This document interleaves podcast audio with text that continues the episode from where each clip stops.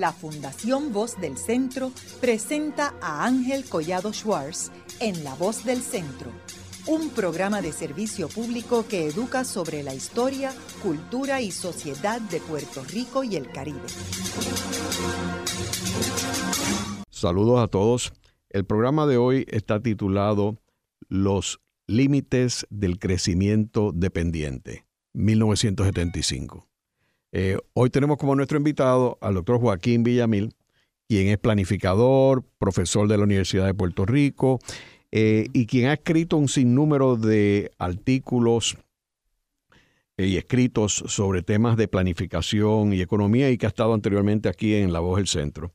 En el 1975, él publicó un artículo titulado Los límites del crecimiento dependiente.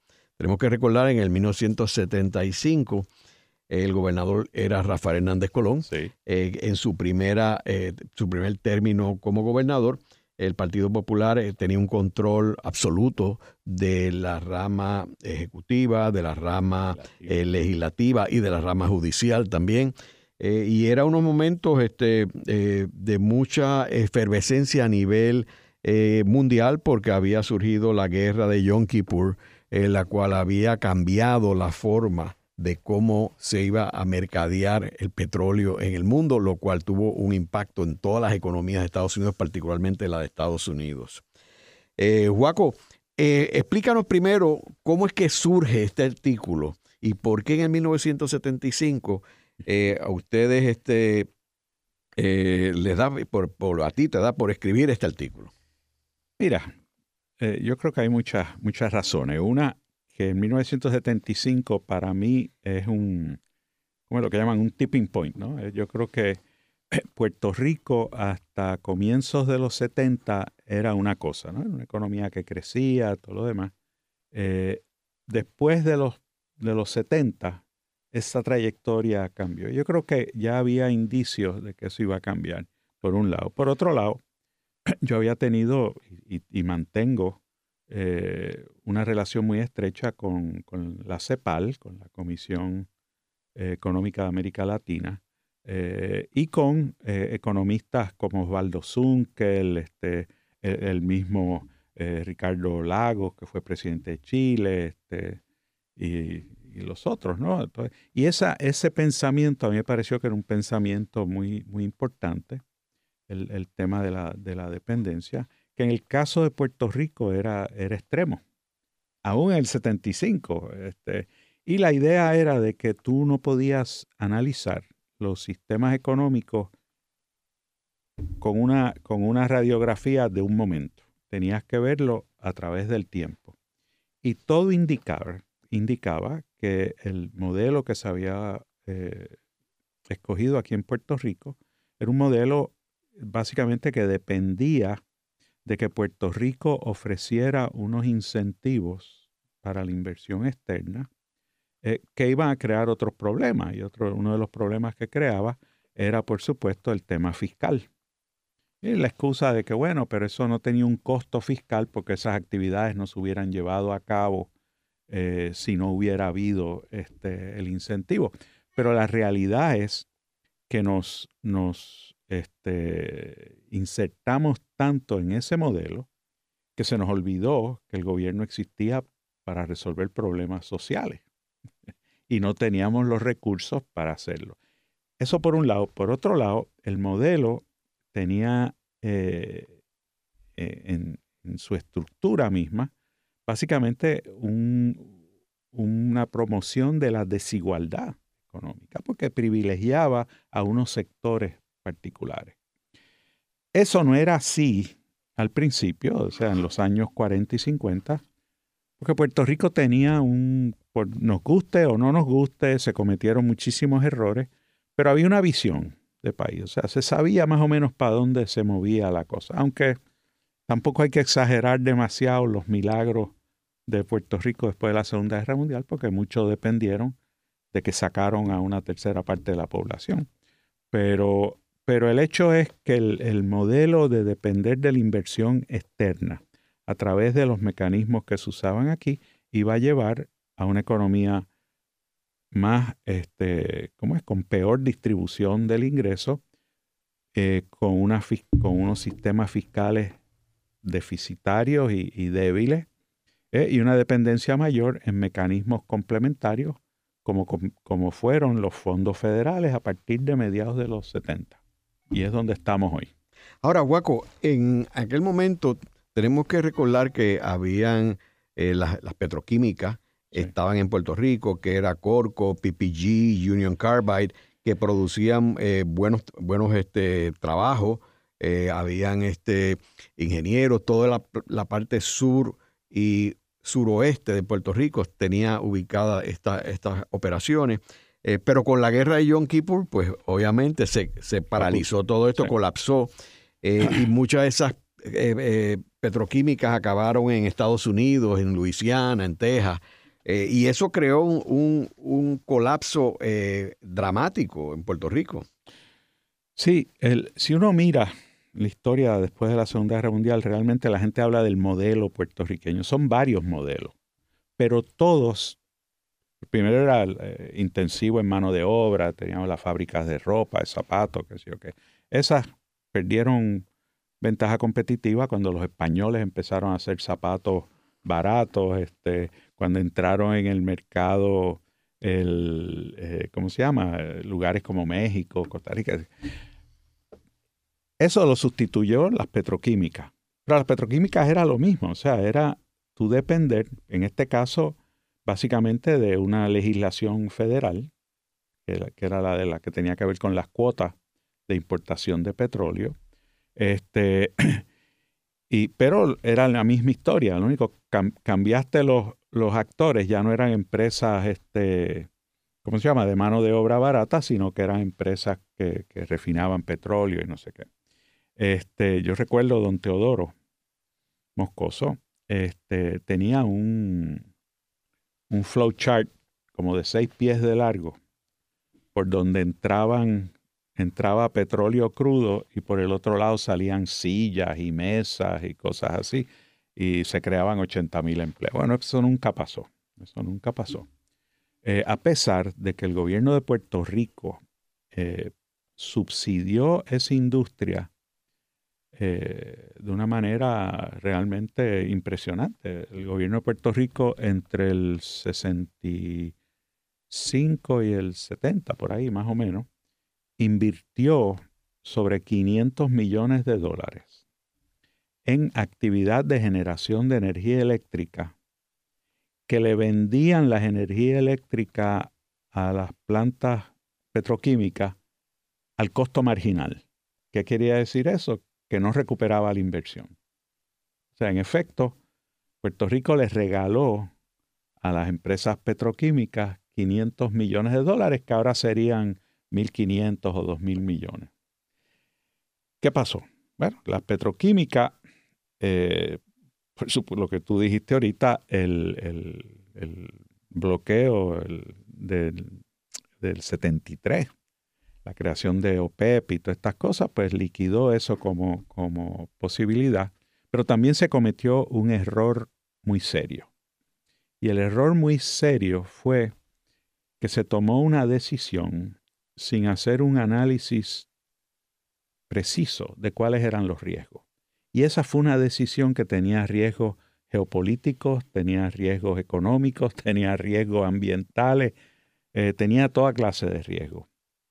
Eh, y, todos vinieron a el, riesgo geopolítico, bueno, cuando vino el embargo, eh, el riesgo ambiental todavía está con nosotros, o sea, la Commonwealth Oil y todo eso son Superfund sites, no, es poca cosa.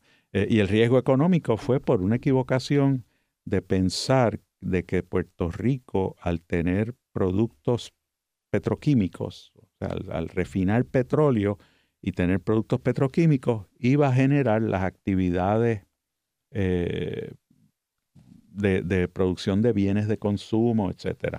¿Qué pasó? Puerto Rico se quedó con la parte más contaminante, que es lo de refinamiento y todo lo demás, y las partes menos contaminantes, que era la de producir los productos finales de consumo, eso sí son Estados Unidos. El hombre que hizo esos estudios fue un señor que se llamaba Walter Isard. Walter Isard fue mi profesor en, la Universidad de Pensilvania. Y un tipo genial que los economistas nunca le lo reconocieron como un economista porque su, su, cuestión era el espacio. Él, era más bien, por eso el campo que él creó se llama Regional Science. Bueno, pues yo me encuentro con Isaac muchos años después y le digo, oiga, Walter, usted realmente metió las patas aquí con esto. Y me contestó, me dice, bueno, si lo hiciera ahora lo haría de otra manera. Y le decía, bueno, pero es un poco tarde. Ya. Así que, pero entonces después de petroquímica vino 936. O sea que, que cada una de las tres etapas era distinta en algunos aspectos, pero eran igual en lo fundamental, que era la dependencia en la inversión externa, la dependencia en unos, en cierto sentido, unos privilegios que nos otorgaba el gobierno federal eh, y las tres tenían las mismas consecuencias económicas y sociales internamente, eh, que era que creaban una fragilidad en el aparato público. Las 936 quizás no tanto, porque por, el hecho de que, como quiera que sea, pagaban algo de mucho de contribuciones este, aquí en Puerto Rico, pero era la misma historia. Y lo que la gente aquí se olvida que la 936 se aprobó en el 1976. Ya en el 1978 en el Congreso se estaba debatiendo eliminar la sección. Y en el 1985 fue el primer susto grande. Y yo recuerdo, yo acababa de llegar a, a la cosa económica aquí, que aquí no sabían, olvídate, no sabían nada de las 936 pero pasó el susto y no se hizo nada. Y entonces el susto grande fue, fue en el 93 cuando llegó Clinton y en el 96 cuando se eliminó. De allá, del 96 para acá, no ha habido ni siquiera algo que siguiera esa, esa evolución de lo que es el modelo de Puerto Rico. Ahora, Juaco, volviendo a, la cuestión de la dependencia y, el, y, el, 75, yo creo que hay que, hay que evaluar que eh, durante el gobierno de Muñoz Marín, y tan, igual que el de Sánchez Vilella, eh, parte de lo que Muñoz creía era minimizar la dependencia. Y él lo repetía en todos sus mensajes eh, al país. Él repetía que había que minimizar la dependencia igual que minimizar la deuda pública que era solamente para infraestructura, no era para lo que acabó, aquí se hizo deuda pública para pagar intereses. Este, y, entonces, eh, yo creo que es importante eh, recordar que fue en el último cuatrienio de los demócratas en Estados Unidos, bajo Lyndon B. Johnson, que se crea todo este programa de la nueva sociedad, The Great Society. Sí, la pobreza. Eh, y entonces, eso, eso no, no se aplica a Puerto Rico inmediatamente porque era un territorio. Y eso comienza en el, en el próximo cuatrenio, en el 68, que Nixon era el presidente y Luis Ferré era el gobernador de Puerto Rico. Y empiezan a, traer los cupones de alimentos. Que ese fue un cambio dramático de lo que era la filosofía del Partido Popular Democrático. Ese, fue el cambio grande que hubo, fue que empezó en el 75, 76. Este, y de ahí en adelante lo que tú ves es una, una dependencia cada vez mayor en los fondos los fondos federales. Porque de hecho se convirtió hasta un issue político de quién trae más fondos a Puerto Rico. Exacto. y se hacían comerciales con eso. Lo, que yo he dicho, el, plan país de Puerto Rico se convirtió en conseguir los más fondos federales posibles. Y todavía lo es.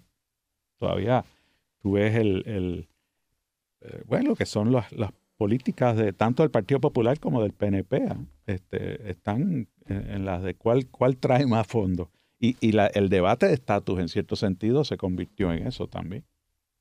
Yo recuerdo hace unos años atrás, eh, Caribbean Business sacó una serie de artículos básicamente promoviendo la estadida. Y al final, el último artículo tenía una página entera donde decía lo que recibe Puerto Rico ahora y lo que recibiría si fuera Estado. Y yo recuerdo que, que yo le dije a, alguien, un político popular. Era. Le dije, ¿tú quieres parar la estadidad? Mándale copia de esa página a todos los congresistas. el, el, el leitmotiv era buscar más fondos federales. Bueno, aquello de la estadidad es para los pobres y todo ese tipo de historias. Este, así que eh, Puerto Rico no, no tiene, eh, no ha tenido por mucho tiempo, desde la época de Muñoz y Sánchez, en cierto sentido, no, no tiene una visión, no tiene un plan país, no tiene, estamos como, como te dije antes de empezar el programa, como Alicia en el País de las Maravillas, que, que tiene que escoger entre dos rutas, dos dos vías y le pregunta al, gato que estaba en el árbol, le dice, oye, ¿y cuál de las dos coge? Y él le dice, depende de dónde usted quiere ir. Y ella dijo, no, en realidad no me importa. Entonces, ah, pues no importa qué ruta coja. Y eso es lo que hemos hecho en Puerto Rico. Hemos estado, eh, el, país se ha estado corriendo dependiendo de qué fondos federales están disponibles. Ahora, a, mí me parece interesante, eh, Joaco, que esto si bien tiene una repercusión positiva políticamente en Puerto Rico, porque la gente pues se acostumbra a esta dependencia y no tienes que trabajar. Ahora con esto mismo de la pandemia, pues la gente no quiere trabajar porque hay más... Que, eso también funciona en Estados Unidos así mismo, ha tenido ese efecto. Pero aquí es interesante porque si bien eso tiene un efecto positivo políticamente en términos de, de que haya un sentimiento más proestadidad, esto es una especie de poison pill. Eh, de píldora venenosa en los Estados, Unidos, y al final es donde deciden la estadidad, no es aquí. Es allá, Y allá. Y entonces el tú tener un territorio pobre, dependiente, mucho más pobre que Mississippi, no le hace gracia a los estados de No, pues seguro que no. Y violenta algo importante en la Constitución, que es que un territorio que se incorpora viene a contribuir algo a la nación americana. Y en el caso de Puerto Rico es a cargar con una dependencia todavía mayor, pues entonces tienes que igualar los gastos, o sea que esto tiene un costo gigantesco. Bueno, y la gente se olvida que cuando Hawái y Alaska se hicieron estados, los dos tenían ingresos per cápita más altos que Estados Unidos. Correcto. Y de hecho, en el caso de Alaska pagaban más impuestos federales que varios de los estados de Estados Unidos. Sí, sí.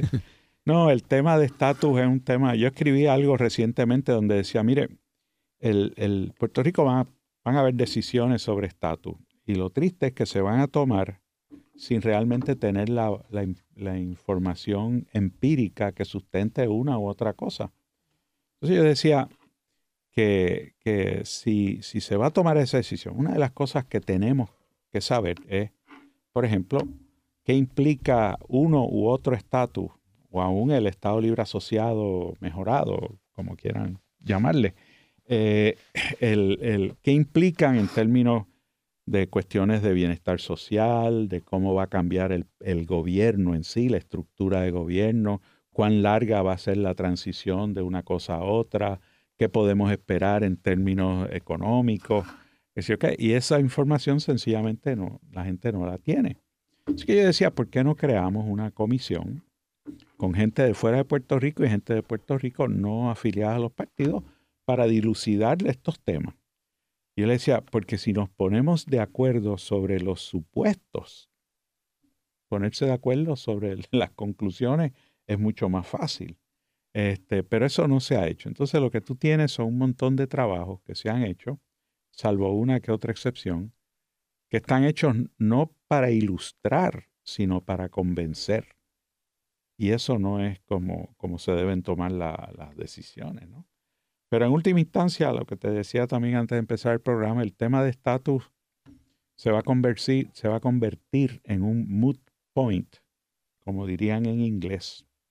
Eh, porque en última instancia la economía se ha ido integrando cada vez más a, a, la de Estados Unidos de una forma que la única diferenciación de estatus, pues tiene que ser, tiene que ver con los fondos federales. Lo demás está decidido. O sea, tú miras a Puerto Rico ahora mismo, pues, ¿qué nos diferencia de un Estado? Que no pagamos contribuciones federales, pagamos contribuciones locales y que en algunos casos, que, que Biden está proponiendo que no, que, que, no sea así, nos tratan de una manera diferente, negativa para nosotros en algunos sentidos. Bueno, tienes el problema de la, de la Junta y promesa. Ah, bueno, pues por supuesto, ese es el, ¿cómo es? Ese es el, el gorila de 800 libras que se sienta a la mesa, ¿no? Este, pero la, la Junta, la Junta es un caso interesante de, yo cuando se estaba discutiendo todo eso, yo creo que yo fui de las pocas personas que se expresó en, medios en Washington en contra del, asunto. Después, inclusive, este, la, empresa con la cual yo estoy este, asociado le ha hecho trabajo a la Junta sobre, particularmente sobre el tema de los municipios. Este, que después quedaron en nada eh, por distintas razones, pero que es una pena. Pues yo pienso que los municipios deben de tener un papel eh, mucho mayor que lo que han tenido, pero bueno, eso es otro, ese es otro, ese es otro cuento. Pero la, Junta eh, tiene una función y es muy clara. Y nos guste o no nos guste, es pagar la deuda, y, la deuda y, y, los presupuestos balanceados. Entonces, pues sí, nos quejamos de que esas decisiones pues han creado problemas, pero el tema de la desinstitucionalización no es un problema de la Junta únicamente, es un problema de cómo Puerto Rico se ha venido desarrollando hace tiempo. Tú coges el caso de la universidad, el caso de fuentes fluviales. Fuentes fluviales en la época de Muñoz Marín y hasta principios de los 60 era un ícono de cómo se maneja un public utility. Y mira ahora, ¿qué pasó? La politización, este, todo este tipo de cosas. Eh, la, la, Universidad de Puerto Rico cambia el partido de popular a PNP o de PNP a popular, cambia el presidente, cambian los rectores, cambia la junta de síndicos. O sea, se convierte en una agencia de, de, gobierno. Bueno, a tal punto que en, una de las administraciones populares, no voy a entrar en detalle, el, el presidente de la Junta dijo que la universidad era una, una agencia del gobierno. Y lo llamaban de, fortaleza, los asistentes del gobernador lo llamaban y le daban instrucciones y cosas. Así que e, esa desinstitucionalización empezó hace tiempo ya, ¿no? Y fue un problema más nuestro. Fue un problema, obviamente, la Junta con, su, su enfoque en la cuestión presupuestaria y etcétera. Bueno, pues obviamente tuvo que ver, seguro, pero el proceso empezó mucho antes. Y eso, eh, a mí no me gustaría ni, ni pensar lo que sería esto si no hubiera habido la Junta en términos fiscales. Quizá hubiéramos estado mejor en algunas cosas, pero en términos fiscales, con el liderato político que hemos tenido en los últimos 8, 10, 12 años. Pero hay gente que sostiene que quizá una, una implosión hubiera sido algo favorable. Ah, bueno, sí, ¿no? Ahí, ahí volvemos al tema de, de, cuán profunda la implosión y a cuánto afectaría, pero, pero bueno, ha habido una implosión. La gente no se da cuenta de lo que ha pasado en Puerto Rico. En Puerto Rico, del 2006 hasta acá se han perdido doscientos y pico mil empleos. Doscientos y pico mil empleos en 10 millones de empleos no es nada pero en un millón de empleos es un 20%. Tenemos una economía que hoy es 23 o 24% más pequeña, más pequeña de lo que era hace 10 o 12, hace cuánto, hace 12 años, 14 años.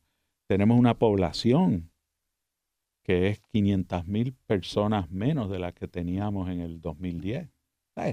Son, son cosas dramáticas que han pasado en Puerto Rico, amén de la desinstitucionalización y todas estas cosas, este, que la, mayor parte, de, por lo menos la gente a ciertos niveles no, no quieren reconocer. Teníamos 12 bancos en el 2008 y tenemos 3. Así que la implosión ocurrió. Haremos una breve pausa. Pero antes, los invitamos a adquirir el libro Voces de la Cultura, con 25 entrevistas transmitidas en La Voz del Centro. Procúrelo en su librería favorita o en nuestro portal.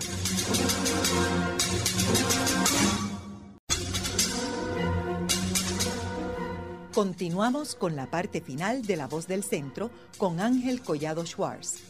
Pueden enviarnos sus comentarios a través de nuestro portal www.vozdelcentro.org. Continuamos con el programa de hoy titulado 1975, los límites del crecimiento dependiente.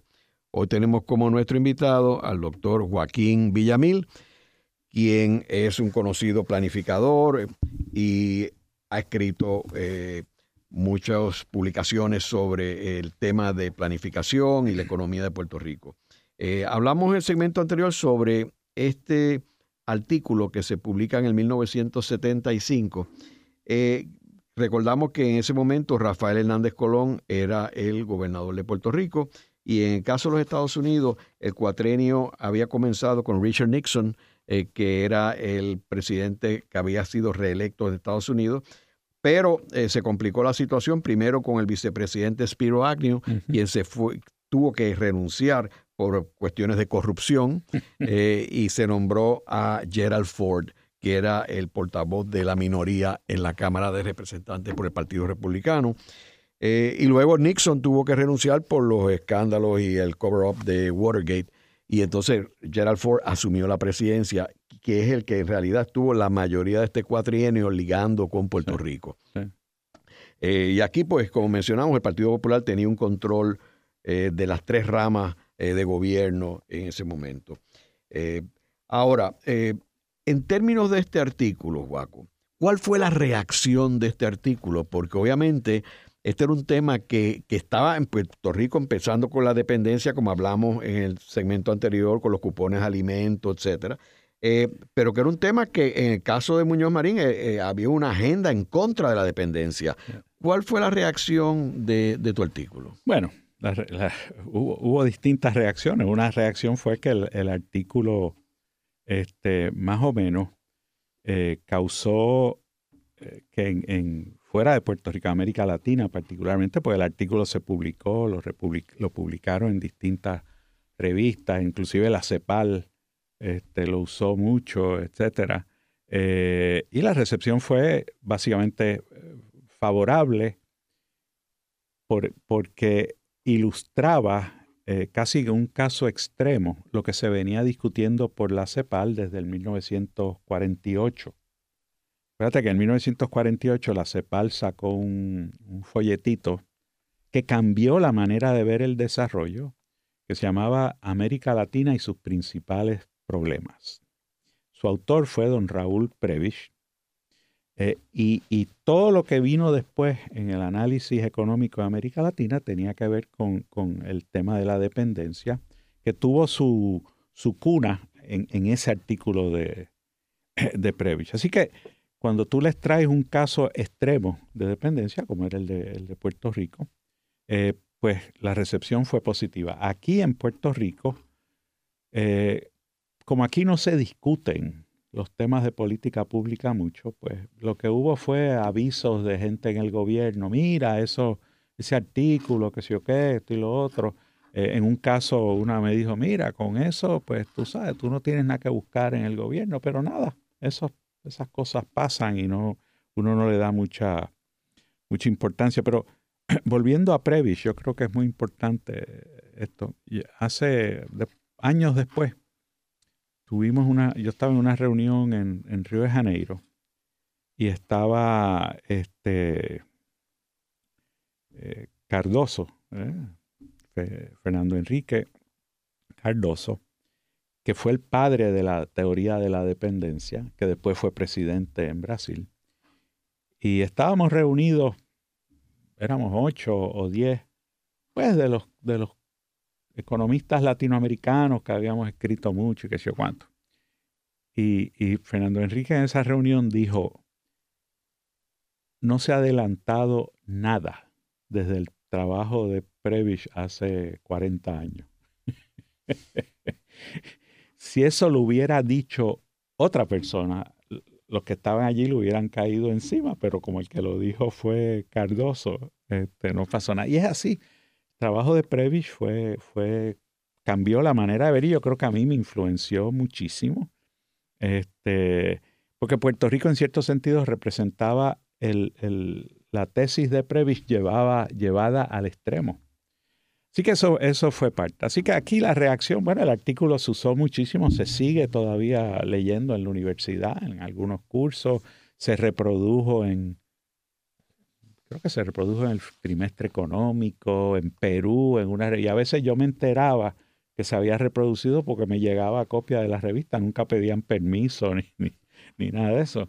Este, y como te dije, pues algunos economistas estaban eh, diciendo que deberíamos hacer un foro sobre el, artículo.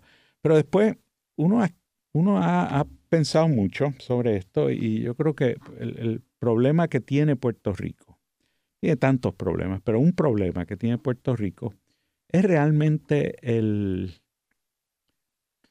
la poca importancia que se le da al análisis. Eh, te digo, la poca importancia que se le da al análisis es que el, sistema de gobierno funciona ajeno a análisis. O sea, se toman las decisiones o por consideraciones políticas o intuitivamente. Creemos que esto va a ser bueno, que esto va a ser malo, pero hay muy poco análisis y no todos los gobiernos son así. Voy a dar dos ejemplos. Las Islas Baleares hicieron un plan estratégico. Consultaron a varias personas, yo, yo incluido, cuando estaban eh, redactando el plan estratégico, cómo debían ser lo que sé Después que lo hicieron, invitaron a, cuatro expertos de distintos países a que fueran a, las Islas Baleares, que fuéramos a las Islas Baleares, a discutir con ellos su, su plan. O sea, que había interés en tener la opinión este, de gente que, ellos entendían que sabían del tema. El gobierno de México, lo mismo. En varias ocasiones este, invitaban a, éramos siete, ocho economistas, que fuéramos a México, nos sentáramos con su gente y discutiéramos sus medidas económicas. Ese tipo de cosas en Puerto Rico no existe. Cuando se han creado los consejos asesores económicos, realmente pues han sido más, más informativos que otra cosa. Así que un problema es esa falta de, interés en el análisis y en la discusión de asuntos de política pública desde una perspectiva no política. ¿eh? Eh, y eso es un, problema. Los economistas hemos sido en gran medida culpables de eso, por el hecho de que muchas veces este, pues, o, se prestan para validar las, decisiones políticas eh, o este, dar opiniones sin, sin un trasfondo empírico y eso, eso es fatal. Yo creo que el tema de Puerto Rico en los próximos años, primero que no tenemos un, un plan de país. El plan de país, como te dije ahorita, es quién consigue más fondos federales. E irónicamente, Joaco, cuando se aprobó la ley promesa, eso incluía la creación de un comité que iba a ser un plan para crear la economía de Puerto Rico, etcétera, que se reunieron y no pasó absolutamente nada. Absolutamente nada. Ese comité se creó para tranquilizar las aguas, ¿no? y, ahí fíjate lo que pasó con ese comité. Ellos pidieron que le dieran sugerencias, ¿verdad? Entonces, las asociaciones empresariales y industriales, industriales, cámaras, toda esa gente, este, crearon, tenían una cosa que se llama la coalición del sector privado. Entonces me llamaron y yo le mira, si ustedes van a enviar sugerencias, envíen cuatro o cinco sugerencias clave, importantes, estratégicas, que sé yo qué. Este, ah, pues cogieron la idea y se la enviaron cuatro o cinco estrategias. Y, y la carta la firmaron todas las organizaciones de la coalición del sector privado. Pero ¿qué hicieron? Cada una envió su sugerencia. Entonces me llama el, staffer del comité que estaba acá, ahora no recuerdo quién era el senador que lo presidía. Este, y me dice, mira. Creo que Inofe. ¿Eh? Inofe, ¿no era? No, Era, era un senador, no. Eh, anyway, el, el, tipo me llama y me dice, ¿y, qué hacemos? Tenemos 500 sugerencias. y yo le dije, pues, este, tough luck, pero es que, ha habido una incapacidad, no solo en el gobierno, sino en el sector privado, de pensar en el futuro del país y de, qué tenemos que hacer y cuál debe ser, qué tipo de sociedad es a la que aspiramos. Eso, ese tipo de discusión sencillamente no existe y no existe hoy.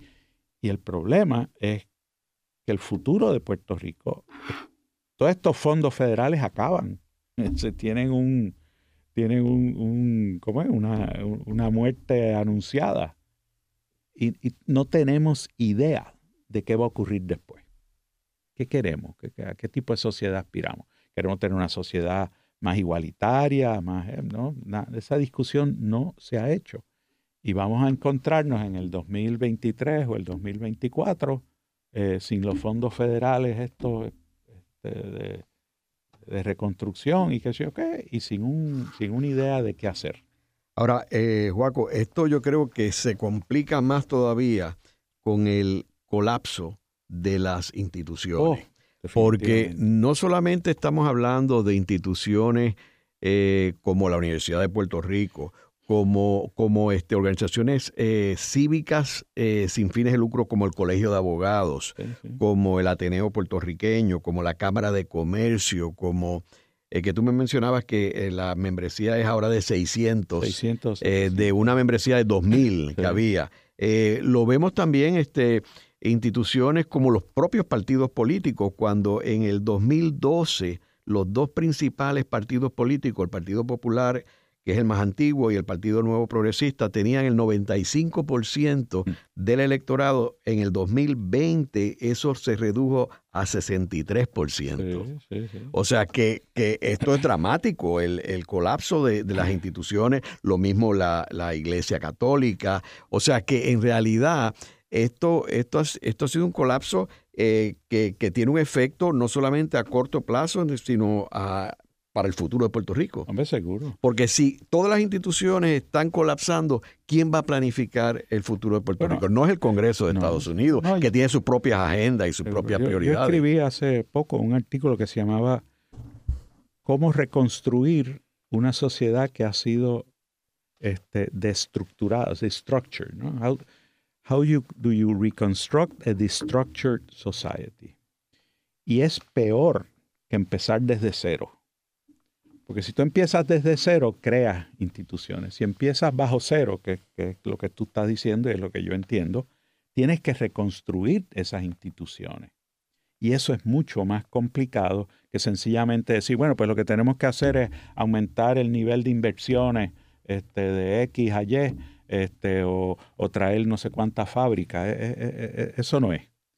El, tema de desarrollo tiene que verse como un tema de reinstitucionalizar a Puerto Rico. Y eso es bien complicado y, nadie está pensando por una razón obvia. Y es que el sistema político particularmente se beneficia de lo, que ha ocurrido. O sea, no es, este, ahora está empezando por las elecciones del 2020, están empezando a pensar que a lo mejor se les acabó el, juego, ¿no? Eh, pero la cosa es quién lo sustituye. Y, eso es el, ese es el, tema, ¿no? Uno, uno piensa el Partido Popular hace 30 o 40 años era el partido que reunía una parte de la inteligencia del país y que yo, que bueno, pues ahora el Partido Popular no existe para todo propósito práctico. Hay otro, otra consecuencia de esta dependencia eh, de fondos federales que, que, es algo que viene acompañado con esos fondos, que es la corrupción. Oh porque aquí la gente cree que la corrupción se crea en Puerto Rico debido a los fondos federales. Y yo sostengo que no. Los fondos federales vienen con la corrupción y lo vemos ahora mismo con todos estos fondos y la cantidad de americanos que están aquí para buscar de estos fondos federales que vienen para Puerto Rico para ellos llevárselo y beneficiarse. Eh, lo vemos también de que eh, Washington es un centro de corrupción que eso todo el mundo lo sabe, cómo es que los congresos opera y lo vemos constantemente con las acusaciones que hay contra congresistas y los han sacado. Y esto, esto no es ahora, esto ha sido siempre, siempre, siempre ha habido una corrupción en el Congreso. La, el sistema de cabildero es un sistema corrupto legal. Pero es un sistema corrupto porque tú estás influenciando a un congresista para que vote a favor de unos intereses tuyos, no de los electores que lo eligieron a ellos. Así que el principio es malo. Eh, y también lo vemos en, en, por ejemplo, la ciudad de Nueva York. Cualquier persona que haga negocio en Nueva York, con la ciudad de Nueva York, sabe que aquello es un nido de corrupción a todos niveles a todos niveles y los sindicatos y por eso es que no funcionan cosas allí y no hay nadie que lo pueda resolver porque haya entrado gente seria como Michael Bloomberg y al final se queda todo igual y vemos unas primarias ahora que están en estos días para y, es y es terrible y entonces yo creo que eso es una consecuencia que Puerto Rico eh, está pagando por este por, esto. Y lo vemos el presupuesto más grande de Puerto Rico el departamento de educación y hemos visto eh, que, han sido acusados dos secretarios de educación. E increíblemente de asociados con el Partido Nuevo Progresista. Sí, no yo los otros días estuve hablando con un, buen economista puertorriqueño que está en la Universidad de, de Toronto. Se llama Augusto Boboni Tipo buenísimo. Y, me llamó que quería trabajar sobre corrupción en Puerto Rico. Ha escrito algo ya. Eh, y entonces estaba enfocado en los informes del Contralor. Y yo le dije, mira, es que los informes del Contralor lo que recogen es minucia. O sea, no es... Eh, el problema grande es que es la corrupción que no es ilegal y que tiene que ver, por ejemplo, le dije, por ejemplo, en Puerto Rico la contratación de servicios no requiere eh, ni subastas ni, ni someter este, solicitudes de propuesta. Hay, hay una flexibilidad inmensa en, a quién tú contratas y bajo qué término. Y ahí es donde se genera mucha de la, de la corrupción, porque entra toda la cosa del partidismo y de, de, los amigos y los sobrinos y los primos. Y le di dos o tres ejemplos. Le dije, te voy a dar un ejemplo. En la legislatura se creó una, una comisión, de un comité de protocolo de la legislatura. Bueno, pues se cuestionó porque el Senado tiene un comité de protocolo y la Cámara tiene un comité de protocolo. ¿Para qué un comité de protocolo de la legislatura? Pues mira, lo que terminó fue que las que dirigían el comité de protocolo de la legislatura eran esposas de dos representantes. Ahí tienes la contestación. O que la esposa del presidente de la Cámara anterior tiene un buen contrato con la superintendencia del Capitolio. Cosas así, eso es corrupción que técnicamente no es ilegal, pero es donde es la mayor corrupción, es inmoral, seguro. Yo, yo fui de una junta de directores hace, hace unos años atrás de una junta, de, un programa de estos, de fondos federales. Bueno, entonces empiezo a ver que los contratos que se le estaban dando a la gente eran gente que estaban afiliados con el partido que estaba en el poder en ese momento. Y, y hablo con el gobernador y le digo, mire, esto, es una cosa inaudita. Tantos millones para este, tantos millones para aquel, que yo cuánto. Entonces me dice, y, fulano de tal, que era el jefe de agencia que predica. Y yo le dije, no, no, él está a favor, él, ha defendido eso. Este, entonces, me encuentro con él un tiempo después y, me dijo, mira, yo hablé con secretario tal más cual, este, y me dijo que allí no se había hecho nada ilegal. Y yo le dije, no, pues que yo no te dije que era ilegal. se dije que era inmoral, que es otra cosa. Y eso es, mucha de la corrupción eh, que tenemos en Puerto Rico es esa. O sea, tú sabes, gana, ganan los rojos, ya tú sabes quiénes van a ser los bufetes, quiénes van a ser las firmas. Ganan los azules, ya tú sabes quiénes van a ser los bufetes, quiénes van a ser las firmas de arquitectos, etc. O sea, e, el, sistema ya está diseñado para, para que la corrupción sea parte de los procesos este, rutinarios. Eh, Juaco, ¿y qué, qué relación tuvo este artículo con el informe Tobin que se estaba haciendo en esta época? coincidieron, coincidieron. El, informe Tobin fue un caso muy interesante. De hecho, las recomendaciones de Tobin no eran muy distintas a las recomendaciones que ha hecho la Junta de Supervisión Fiscal. Yo siempre eh, pensé el informe Tobin había sido una imposición. O sea, que no es que el gobierno de Puerto Rico, en ese caso era Rafael, era el gobernador Rafael Hernández Colón, eh, se les había ocurrido la idea de, un comité Tobin. No, yo creo que el comité Tobin eh, fue una imposición, algo que, en cierto sentido me confirmó Copaken, Dick Copaken, eh, una vez que estuvimos juntos en, dando unas conferencias él y yo en Princeton. Entonces hablábamos mucho y más o menos me dijo, porque el, tema ya había preocupación con la fragilidad fiscal de Puerto Rico. Y eso les preocupaba a gente en Estados Unidos. La, y las, las recomendaciones del comité Tobin se implantaron y le costaron las elecciones a Hernández Colón en el 76. Este, y lo que, lo que ocurrió ahora con promesa no es muy distinto. O sea, las recomendaciones de Tobin son más o menos las mismas que, se han hecho ahora. Congelar puestos, este, bajar el beneficio, todo ese tipo de cosas. Este, fue, fue una cosa interesante, fíjate, el comité, ahora, el comité Tobin tenía economistas aquí en Puerto Rico que vinieron de Estados Unidos y con quienes nosotros interactuábamos mucho. Este, y fue un proceso serio, no, fue una, no fue una cosita hecha así a la ligera. Tuvieron como un año en, eso. Pero yo no tengo la menor duda, bueno, no debería ser tan categórico, pero tengo la sospecha de que el comité Tobin fue una imposición. ¿Y cuál tú dirías que fue la consecuencia de tu artículo? En términos de, de policy, ninguna. Ninguna, al revés. Porque recuérdate que poco después que salió ese artículo se aprobó la sección 936 y empezaron los cupones de alimentos.